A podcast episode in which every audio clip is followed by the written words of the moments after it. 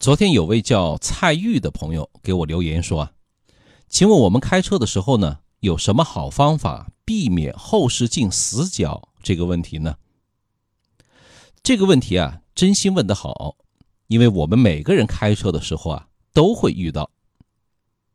首先呢，后视镜它不能完全的收集到车身周围的所有情况，因此说啊，后视镜的视觉盲区那都是客观存在的。不可能说完全避免这一点啊，我们每一位小伙伴都应该了解。所以呢，不要迷信后视镜。有一个统计啊，我国由于后视镜盲区造成的事故呢，占到了百分之三十以上，这个数字不低吧？第二个注意的呢，就是要调整好坐姿，就是啊，要坐好，既不能够离方向盘太近，也不能够太靠后。要做到既可以灵活的踩油门、踩刹车、打方向，又能最大限度的观察到车辆四周的情况。好了，我们继续聊。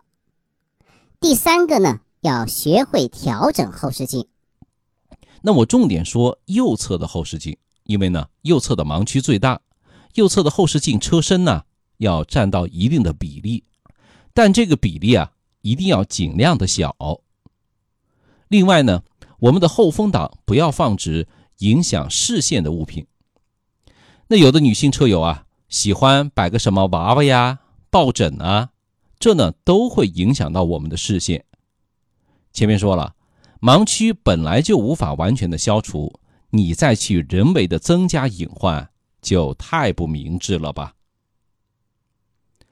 那第四个要点呢，就是加装盲区小圆镜。就是在后视镜上再贴个小镜子，它呢是凸透镜，可以扩大视野，减小盲区。但是，我说但是，您听好了，一个呢，它只能消除一部分的盲区，全部消除啊是不可能的。二个呢，它的图像会有变形，会影响到你对其他车辆距离的判断。三个呢，是你。偶尔也会开别的朋友的车吧？那他的车要是没有这么个小圆镜啊，你真的会无法适应。所以呢，养成良好的习惯比装个辅助装置啊更加重要。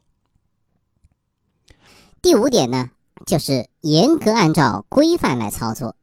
那无论是变道或者转弯呢，提前打转向灯，告诉别人你的意图。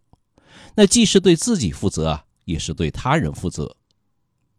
转弯变道的时候呢，我们要试探性的缓慢打方向，等待那么几秒钟，确认没有车以后再变道，不能太急。同时呢，转弯的时候啊，我们要多次的扫视，就是啊瞟后视镜，随时掌握我们后面的情况。那如果后面的车突然消失了，就很有可能啊已经进入了我们的盲区了。这个时候呢，你就要多加小心。要学会转肩，就是我们的头啊稍微转向即将要转弯的方向。那一次看的时间不能太久，一秒钟左右。反复确认安全后，我们再变线或者转弯。那而且转弯的角度啊不能太大，你连续变两个以上的车道呢，后视镜啊就根本看不清转弯过去车道的来车。这个时候啊。也会形成一个后视镜盲区。第六点呢，就是让车辆的速度啊发生变化。我们要学会稍微加速，或者呢稍微减速，通过速度的改变，速度差来减少盲区。这样呢，原本在后视镜盲区里的车辆啊，就有可能离开盲区。这种靠速度差改变车辆位置，从而避免盲区的做法，非常安全。后视镜的盲区啊，我们开车的朋友啊要时刻的注意。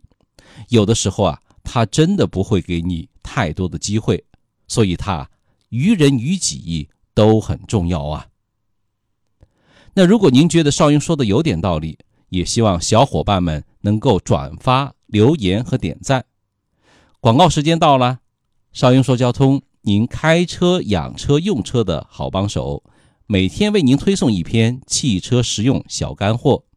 拜拜。